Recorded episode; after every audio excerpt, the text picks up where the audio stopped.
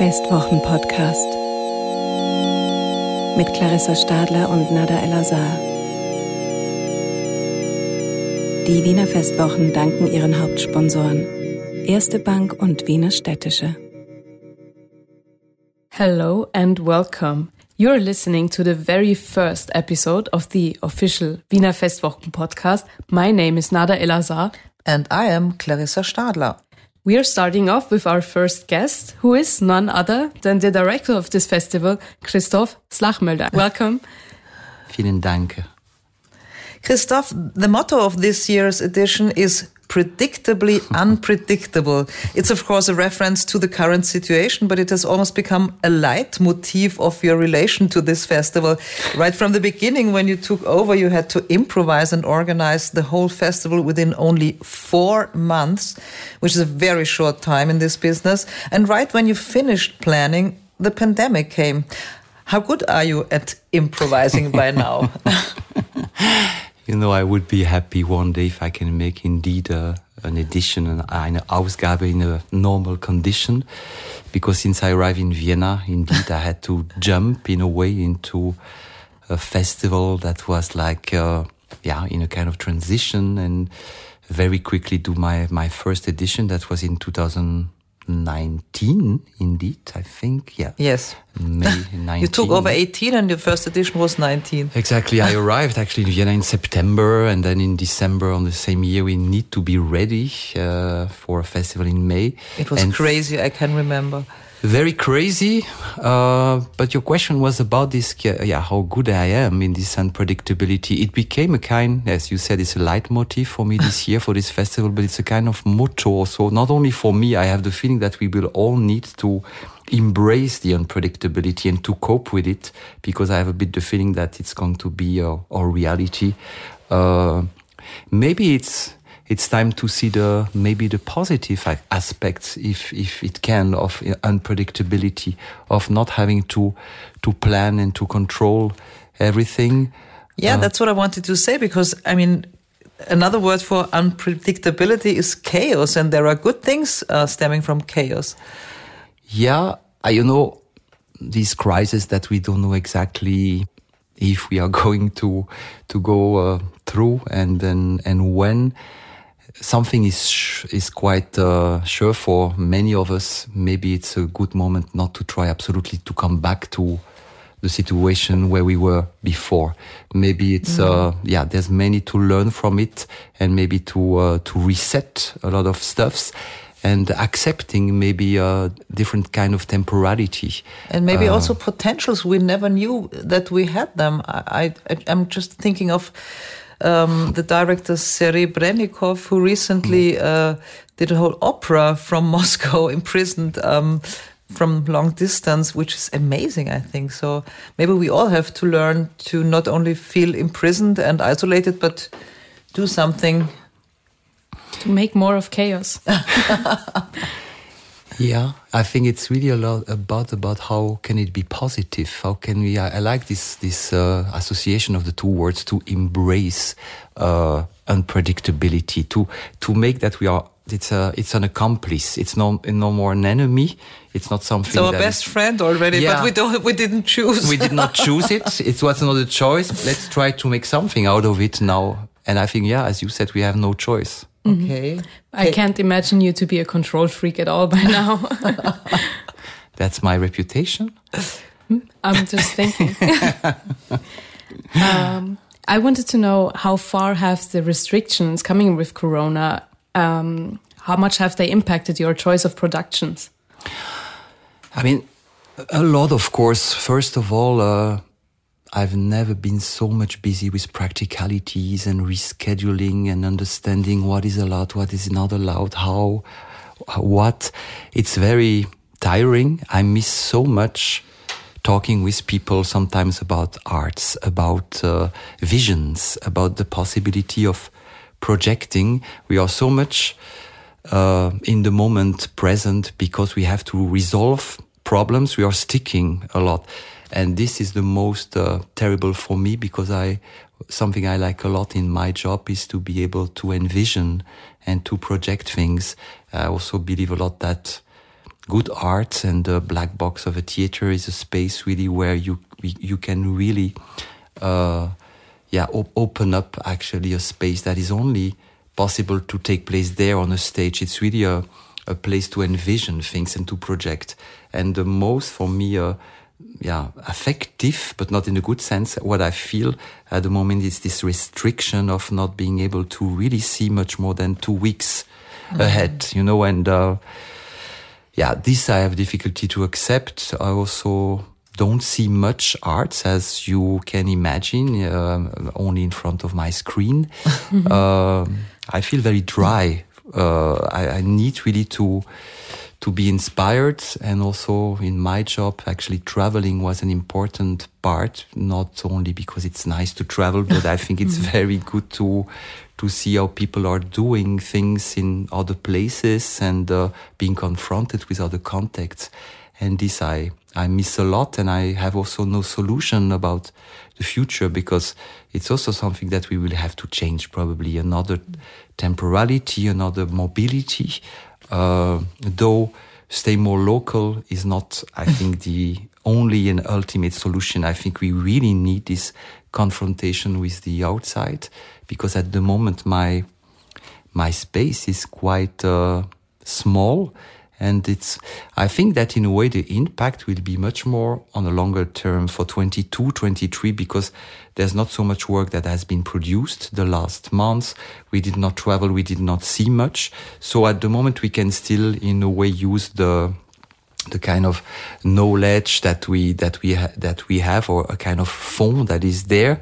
But it's more like for the future that i have the feeling that the consequences of this crisis is still are still to to come mm -hmm.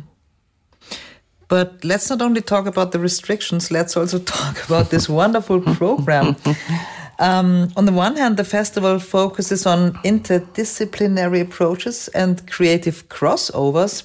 And to me one of the most striking examples this year is, of course, René Pollesch's Die Gewehre der Frau Kathrin Angerer, which um, seems to be an experiment on operette, um, a truly Viennese genre.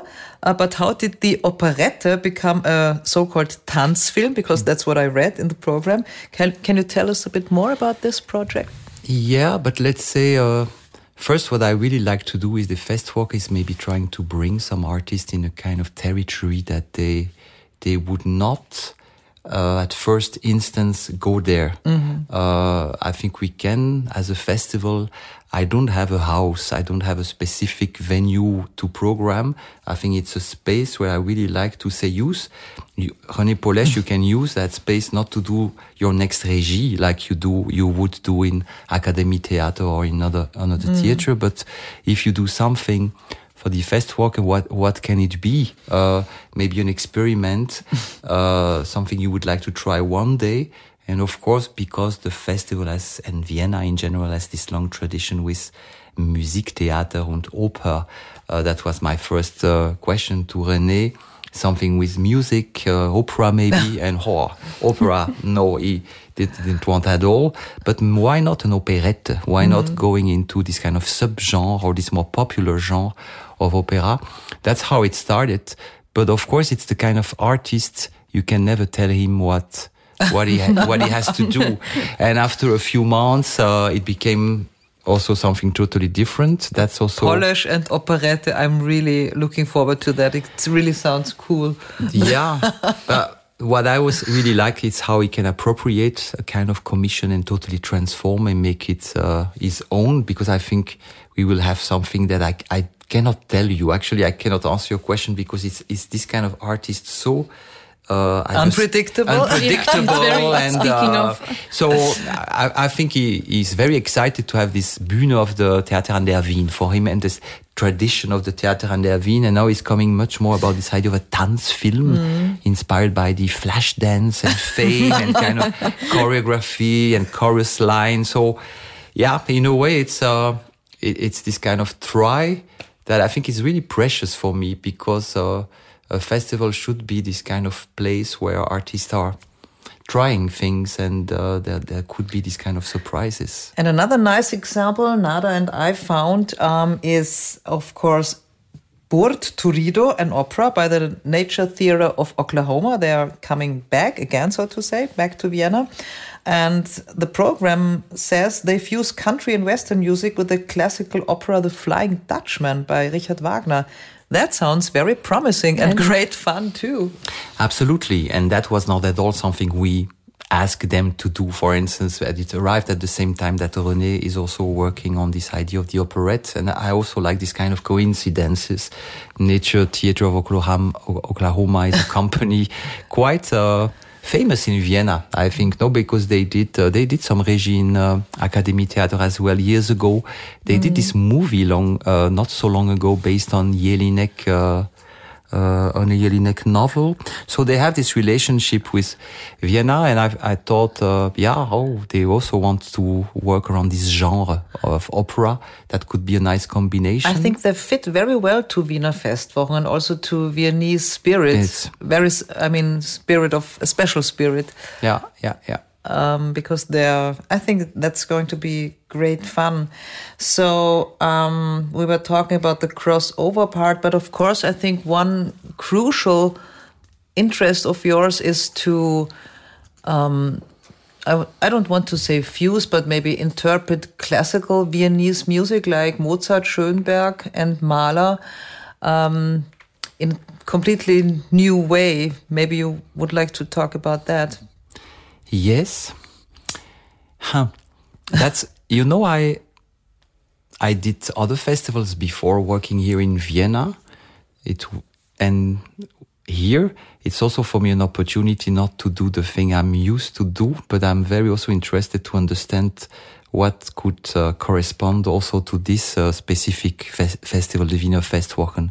I did not know Vienna so well before I worked here, but something that was very uh, uh, striking me in a way is the, of course, the presence of the tradition, uh, the presence of a, a certain musical tradition that, which is at every corner. In a way, I exaggerate a little bit, but when you're in Vienna, mm. uh, yeah, the, the presence of music is is huge. Uh, there's for me it was very uh, important to reflect on that and not to say ah I, I I want to ignore that and just to do my stuff or to let's be contemporary mm-hmm. and uh, I think the the best way if you want to get also an audience with you is also in a way to to start from something they from they know, they know yeah. and in a certain way they feel related to and how but how from there you can again bring uh, somebody somewhere else uh, because there's a lot of beauty in tradition. I mean, it's not only a, question of, of thinking about how this thing is passé, is uh, is old fashioned. It's about why, what can this thing also mean today? Uh, why is it still present nowadays, and which kind of significance, which kind of uh, relevance, which kind of new beauty also that we did not know before. And I think it's also it. new to many Viennese people. I mean, I'm not talking about Mozart, but I think Schönberg and Mahler. I mean, not many people are so used to listen to that every day. So it's also an adventure so, um, for many people like us mm -hmm. who who do not listen to that every day. Um, But it's true, uh, it's a little bit from me, you know, it's the 70 years of the festival this year. And by choosing Das Lied von der Erde, Pierrot Lunaire, it's a bit, you're right, it's not the most uh, easy pieces. I mean, definitely not Pierrot Lunaire of Schönberg, but it mm. has a kind of iconic statue. It's, let's say, a bit the beginning of this Sprechstimme, uh, Spre uh, Sprechgesang of, uh, of Schönberg. So it has this kind of historical significance. And I think it's, I think uh, it's very exciting to ask artists for whom it's a totally unknown terrain to do something with it. But also, of course, it's not at, rad, at random. Uh, the person who is working on Pierrot Lunaire, she's just an amazing artist. I'm crazy over her work, Marlene Montero Freitas. And I, I see very well a connection in a certain way between her, her own universe and this kind of score of Schönberg.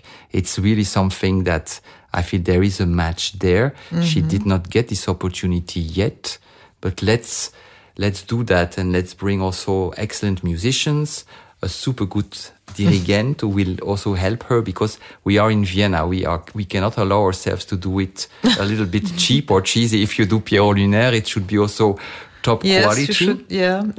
Even if you experiment, if it's Marlene, but better to give her uh, her the best also uh, tools and and weapons, even to to work on it. And that's very.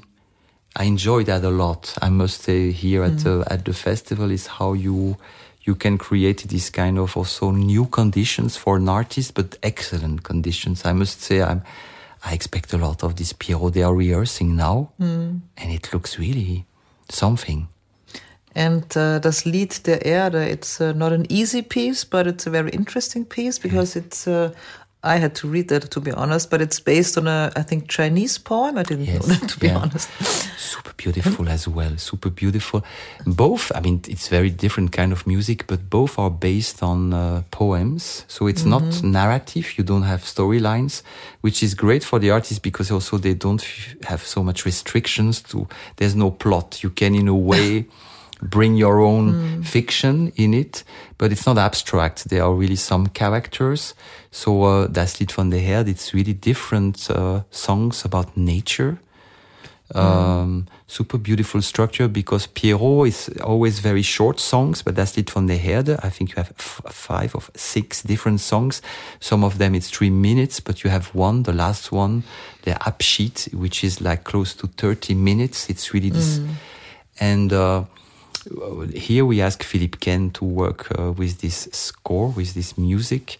And why? Because Quesne is an artist who worked a lot around the idea of landscapes. Uh, he's a visual artist. Also, he, he's doing a lot of Bühnenbild and always incredible in terms of, uh, yeah, relationship to, to nature. Uh, how, how do you create a natural, uh, atmosphere or let's say environment through artificial means? So he's really uh, doing something. I, I, think it's going to be quite beautiful. This uh, Das Lied von der Erde. I tend to think about sometimes Friedrich, the paintings, the landscape of Caspar David Friedrich. Mm -hmm. This idea also of uh, we are watching a landscape, but we are not anymore part of it. We are more and more actually disconnected with with nature. Yes. Mm -hmm. And uh, in a way, I don't like to be so uh, literal, but mm. this piece is going to be also a very, let's say, uh, ecological message about our relationship uh, to to nature and question of su sustainability and the disappearance of nature. Uh, but it's also Mahler. It's also an Inszenierung of a beautiful piece of Mahler, but it's a very also, I think, relevant piece about uh, contemporary problematics, I would say. Mm -hmm. um, a lot of international art festivals have become some kind of, you know, globally traveling circus with the same old names popping up everywhere. We were just mentioning some of the bigger names, but you're also giving um, newcomers uh, an excellent opportunity to put their projects out there. Um, one theater production that really sprung into my eye was um, by the Iranian director Azadeh Shahmiri called Quasi. And it's focusing on the daily life of young people who are experiencing oppression or, and looking for their identity. And another thing was Swan Song, a solo performance by the South African um, director Buhle Ngaba. Uh, she picks out the struggle of you know, girlhood uh, turning into adulthood as one of its central themes. What are you looking for when it comes to trend scouting and finding all these young aspiring artists? Well, I, I think first a good festival is also this balance between uh, so-called references, more established names, and on the other hand, we should really constantly work on a kind of a confrontation actually between these references and newcomers. Uh, my best compliment I always said was from Castellucci one day when he said, when I come to your festival, I feel stressed because I'm not, I'm not, uh, I'm, I'm next to another generation and I'm pretty sure that actually they, uh, they have something that I don't have myself or I don't have it anymore. So I think it's very about creating sometimes a dialogue, but also a certain tension mm-hmm. that you don't say, these are the highlights, these are the best. And, uh, and th- this is wha- what it is. But I think how, how you create, yeah, um, I really like a, a lot to, to, to, to talk about a program as an ensemble, as a, something that you should uh, perceive as a whole. Oops, and. Uh, um, yeah, even if you don't look, you don't find a very clear theme in my program. It's not that this program is about this or about that, but every pieces of the puzzle has a reason to be there. And there is a certain, for me, sense in this kind of interaction between, yeah, it's a question of generation, absolutely. It's a question of context, where you are work from where do you work from very important for me and not only to have a we central western point of view but how i think the role of the festival is definitely to bring internationality to to vienna and uh, it's going to be not easy also with this covid thing that we were talking mm -hmm. i mean mm. how how you can still keep this uh, relationship to artists working in tehran today. Mm -hmm. um, yeah. Incredible actually theater in Tehran for instance. It's really a, a society where theater is a, is a, plays a very major role. People are going a lot into theater. There's, there's a whole scene and that's very important that it's set and it's there next to Pollesch or or whatever Heinrich Goebbels so do you go to Tehran and and uh, screen the scene so to say or how do you find the people yes yes I I was used to travel a lot. I mean, I was used because since mm. uh, one year and a half, it's mm -hmm. totally different. But I was used to travel a lot and to develop uh, networks uh, of uh, people who can really inform you about who are the spying situation. for you. yes, yes. Or you have some good festivals, some references, some some space, also that you know how. If uh, yes, yes. Mm. So you set set out your people everywhere and they just kind of recommend to you, oh, I've seen yeah. this, I've seen that, and then and you as you said, I'm a bit of a control freak, so I need to see myself. It's terrible, you know. Even mm -hmm. if mm-hmm. it's not about trust, not trusting, but it's so much something I feel important with live art is yourself to see things, to meet the person. I, I can never imagine invite an artist that I mm. never met, that I don't know, because it's so much about persons also, and not only the piece, but who are you? Where where do you live? Um, mm. To understand the work, it's also so much about knowing the the person, and I cannot imagine my job doing it uh, only through files that I received by email, or, or, or video link, but it's so much about uh, being there. Also, sometimes the spectators, you know, the, mm -hmm. the mm-hmm. way a spectator react to a piece in Tehran, super interesting you for, for your, um, own uh, perception. Um, that's why I miss so much sitting in a theater nowadays. I must say because it's not only the the frame of the stage. Let's say it's so much the the whole atmosphere. Mm -hmm. I mm-hmm. think the people around you, the the silence, the noise, mm-hmm. the yeah. breathing, the it it tells you a lot actually. Mm -hmm. Also yeah. about uh, also I know it's not your question and I tend to talk a lot, but it's also sometimes very interesting to see a piece and you feel, wow, it's great, but this I cannot bring to Vienna or I would not bring mm -hmm. in Vienna, though you feel that in Tehran, for instance, it work, it's working very well, but you have the feeling there are, maybe there are some references or connections there that we don't have. Mm -hmm. Then you create maybe also a kind of exotic situation that I, I want to avoid, but it, because it's not, if the Iranian artist is here, she's, she's not here to play the role of the Iranian artist for me. She's, she's really, uh, uh, there she stands for the quality of her work mm -hmm. for, first of all. And on top of that she's coming from iran but it's very important not to create this kind of uh, exotism. exotism. Yeah exactly. This i find interesting. So you try to avoid exotism and on the other hand, you have a certain feeling for Viennese taste, so to say. So, what do Viennese people like or want or need? I try. You know, I I'm here only since now uh, three years, and as you said, it was not uh, an easy start. An easy story.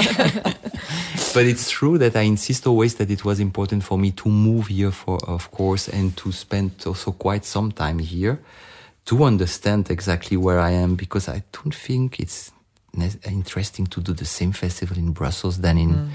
Than in Tehran, than in Vienna. I am in Vienna, and one of my role is to to get this sensibility here. But of course, you can never get one sensibility. But but still, I believe a lot in. Uh, certain sensibilities that are really uh, specific to some places and that's also the beauty of Mm. of this and uh, it's it's really I like your question because you were mentioning But you didn't two- answer it. because it's about these two things. It's about this balance between uh, the local and the international how you put these two together. Because on one hand you have to uh, I tend to say sometimes to anchor a festival if you know what like a boat. it's it's in Vienna. But what do Viennese, what does the Viennese public need? Because I think we tend to be very local, so maybe we need some Yes, exotism and yes, internationalism. Yes, yes, yes. I think so, and I think also I think it's a curious audience. I was not sure at the beginning, but the more and more I start to know a bit more the audience, there is a certain curiosity, but Schritt für Schritt, uh, little by little, and um, Uh, speaking of audiences, um, you know, uh, to some people, the Wiener Festwochen come off as a little elitist, especially when it comes to ticket pricing, etc. And now we're, you know, uh, especially in times like this when people are financially struggling and exhausted and everything. What can you offer young people who are in need of easy access to arts and culture? Well, I think also it's an important question because uh, it's time to question this institution uh, and really to see, okay, we need to diversify the audience. We need absolutely to diversify the audience, and we are, and we will.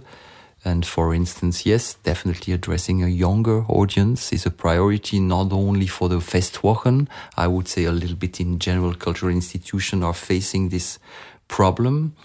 I don't think it's only a question of uh, economy and ticket price.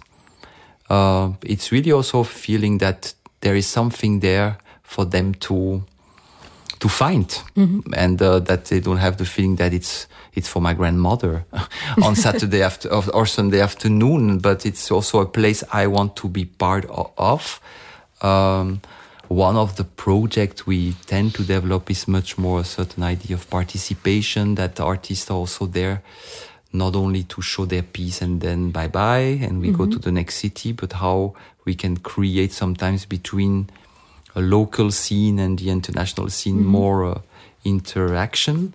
For instance, we were talking about uh, school, theater school, um, how artists coming from the festival can also contribute in a certain way here in the city to some e- educational program and, and really to there's a lot still to do i think next to the bühne to really uh, also uh, uh, yes a bit maximize the, the interaction mm-hmm. between audiences and artists That's really interesting because it kind of resonates with your own wish to be close to the artist. So you want the audience to also be close to the artist. Yes. So it's not like people are coming there and seeing things and then leaving, but we should know. desacralize maybe also the figure of the artist as a kind of guru, which is part of another reality. I have so many great conversations with artists, and I, I would like that many people can have this kind of thing because it's really sometimes such an opportunity to to see things in a different way. To it, yeah, we should break this idea of. Um, this is not part of my reality. It's a lot about in English you say threshold. I don't know how how you uh, and I think there's the, we are living in societies who tend sometimes to create a lot of these thresholds, and I think it's very important sometimes to try to b- break it because there's so much things in meeting. But um, we're actually also living in an era where we have never been so connected, but due to social distancing, so far away from each other. Um, where do you see the connection between isolation and solidarity through art? Because I must think that art has always served a good purpose during um, during a crisis. So how can art connect people in times of social distancing? Because you know why I like art so much? Because of the uselessness of art. Because it's a space where basically nobody knows exactly what it is and why. It's not efficient. It's yes. Yeah, so it's, It's not, not part of the economy. It's totally escaping this uh, main, actually, uh, aspect of everything that we have to negotiate with is part of this economy. Art is totally there. We don't know exactly what it is, where it starts, what to do with it. That's why it's so precious. And I think it should connect people because of, of that. I would not say it's a new religion. It would be terrible, but it's this kind of space, you know, because it's not yet appropriate by economy and by efficiency is I believe a lot in the potential potentiality of the space of the art to to connect uh, ourselves. I always tend to say I'm really coming not at all from an elite myself or from a family of really before me people super expert father in the is a arts. uh, pharmacist, yes, right? yes. and I always take it as an example that in a way, uh, yes, it, it is possible be, because if, if there is something happening that the, the, the space of the art became very important to me. I cannot tell you why and how did it happen, but it became really a space where I could, wow, uh, ex- express myself through it, not even by being myself an artist, but by relating to it. Uh, it brings me so much that I take it also as a mission nowadays to to say, listen, you you can really, it's transformative. I think it can absolutely be transformative, probably more than many uh, other things. That's why I, yeah, I defend it very much. This space, we need to protect it. Yeah, you said that art is kind of an escape from all these like economic structures. So people kind of must connect within this escapism Yes, they're yes, they're finding in art. yes. Nada mentioned um, the fact that so many people are struggling financially at the moment, and uh, we're really facing one of the most major crises. I think you mentioned you, you said that before. Um, that makes me think of uh, one interesting project, um, Alexander Zeldin, um, who deals with these inequalities, right? So I guess that was important for you to implant it. No, you don't say that in English. Im- to implant it in the program. Yes, to- yes, yes. to embed it. To, to embed it. but first, this word, no, for me, it's a strong concept inequality, inequality. And he made a whole trilogy called The Inequalities, which I also like as a kind. What does that mean? The inequalities that could be on many level. And yeah, I, I think, uh, I mean, first, I believe it's very beautiful theater, sensible theater, but I also felt content wise it was the right moment to, to give uh, a lot of exposure to the, to this work. So we tried actually to present the three, uh, parts of the trilogy, uh, here in Vienna. It would have been the first time. Finally, we can manage only because all the can calculation, uh, the cancellation and change. We will have two of the three, and probably maybe the third one uh, next year. But um, yeah, the, the the beauty of the, the theater of Alexander Zeldin is, for instance, I mean, it's not new, but it's like mixing uh, really highly professional actors with also people who are more performing their experience because themselves went through process of migration, uh, poverty. So you have really this way or, or the stage become really the, the space where the experience and the representation are mixing together. It's extremely emotional without being cheesy or, uh, but it, it's really going a lot into the, for me, the emotions of temporary shelter situation. It's a very British theater, let's say. Is uh, I don't know if you know a bit. Yeah, you might know the the cinema of Ken Loach, for instance. Very uh, social realism, but of course it's super universal because it's not only a, a, failing social system. Is not only in the UK or the Brexit. Uh, consequences, these gaps, these enormous gaps between very rich people in the society and uh, and yeah, it, it's a lot about community center, people who, who cannot uh, have a housing anymore and, and share with others. But it's all, always uh, with a, a, lot, a lot of humanity in it. And uh, I must say, yeah, it, it happened not so much with me, but I was so in tears by watching this just because uh, yeah, I, I, could not accept the reality that this theater, and even if this reality, I'm, I, I, am confronted with it every day, but this stage makes me so angry about the inequalities of uh, mm. of this world. Yeah, I, I think it's uh, something I I really wanted to try to to bring it this year. It was not easy, but it's I would advise that because it's quite a name now in the UK. He started really working, uh, like we say, community theatre, so more, uh, and then he was picked up by the National Theatre in London, and mm -hmm. now he's produced by them. But he's not at all yet uh, known outside of the UK. Uh, a bit now in France, but in the German-speaking countries, it's I, new. It's new. Yeah, yeah, yeah. Nada and I, we we were wondering. Um, because there is an interview on YouTube, I think, or anywhere. We were wondering, um, you have been warned. People told you that Vienna can be tricky, that it can be, uh, how do you say now? A, a snake, snake pit. pit. and it has a little bit of this reputation. So. That people are grumpy, not very nice. And also, maybe, yeah, but also tricky, sometimes false, and it's not such a um, comfortable place. But have these prejudices been confirmed, or did you make other experiences? Hmm.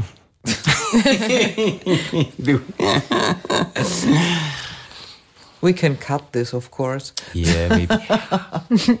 Yeah, Just tell us. Yeah, yes, off records.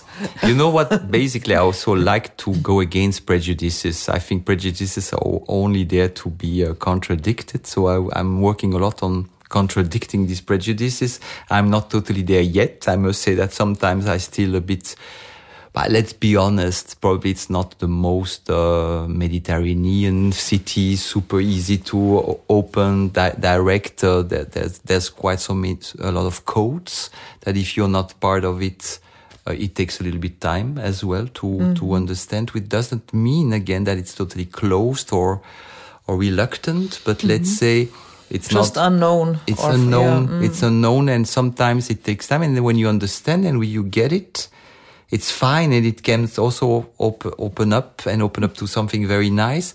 But it takes a bit time. So you have to work around. You, you know the way it's a lot working around it's mm -hmm. i would say it's not the direct. most direct and yeah. definitely not the most transparent mm -hmm. but mal. but honestly, I don't want to to sound uh, negative or or definitely also not desperate because it's it's also depend a lot. Some days I'm some days I'm very uh, euphoric because there there's also when when you can actually in a way. Uh, enter that can be quite wonderful and, and nice and when you start to understand how you, you have to get along with it it can create nice thing. But yeah, it's a process. But I think one of um, Viennese specialities is really a sort of flexibility. And when we are talking about unpredictability, I think now in the crisis, um, Austria can show one of its really um, the best qualities. Best qualities yeah. because we are quite flexible because we are Balkanese people. So we, we are not so used. well, there are uh, strict rules, but it doesn't mean that we obey them or there's always a way. No, indeed. get out. You know, I really don't want to complain because I think in my position in my job, it's such a wonderful place mm. to be today because I, I think still that the place of culture from and the credits that is given to culture that's quite unique. And this, I wow, it's a big mm. chance for me. Mm-hmm. Uh, I mean, I was so surprised to see uh, how people are talking about the culture still. People are talking about the festival. It's it's it's uh, it's serious. It's it's not a kind of uh, and this uh, it's valuable. I mean, the, the way I was talking to you a few minutes ago, how I, I believe art is precious. I feel here, yeah, mm -hmm. it's it's really taking seriously. It's not always easy but uh, this is something I, I respect a lot and I enjoy a lot. For instance, and yeah, it's um, it's extremely uh, angenehm mm-hmm. to be in Vienna in general. I mean. There are, but there are, you know, many people coming from the arts and culture space saying that, especially now in the crisis, that they feel forgotten or ignored, that arts aren't just that relevant to our system. Do you share this view? I have sometimes also the feeling that maybe it's still to come. Vienna, I mean, Vienna was a super metropolitan, very important center, intellectual, cultural, and I think maybe there's a there's another time to come mm -hmm. also because of course the end of the empire the um, the Jewish community, the, in a way, the destruction of the Jew, Jewish community, it, it, has a lot of impact also on this uh, on this city and the cultural and the intellectual life of the city. And I also feel that there's there was a lot of trauma that the city is still a little bit, little by little, yeah, uh, working on it. So I think there's a potential also. You feel that what you described maybe also to me there is new communities. There is a kind of energy i must say also that i have a lot of new colleagues also in the city art institutions are a bit in a kind of transition. Maybe i'm too euphoric but i feel that there's many houses with uh, changes and there there is something in the air that i i think it's exciting to be in vienna at the moment because i think there's this city has really something to say in the coming years. This I feel. Mm -hmm. As they say, after a crisis, only good times can come. yeah, after a crisis, only good times can come. Um, we were talking about restrictions, but also about possibilities and potentials. Um, we hope that this year's Wiener Festwochen rise like a phoenix from these hard times that we spent uh, now. Um, yeah, and uh, we want to wish the best to you and your team of the Wiener Festwochen. Um, and happy birthday, Wiener Festwochen, because it turns uh, 70, 70 this, this year. Thank you very much for this very nice conversation. Thank you for being here. You were listening to the official Wiener Festwochen podcast with Clarissa Stadler and Nada Elazar. Our guest was Christoph Slagmuylder. Designation was by Ursula Winterauer and goodbye from Studio Wunderbar.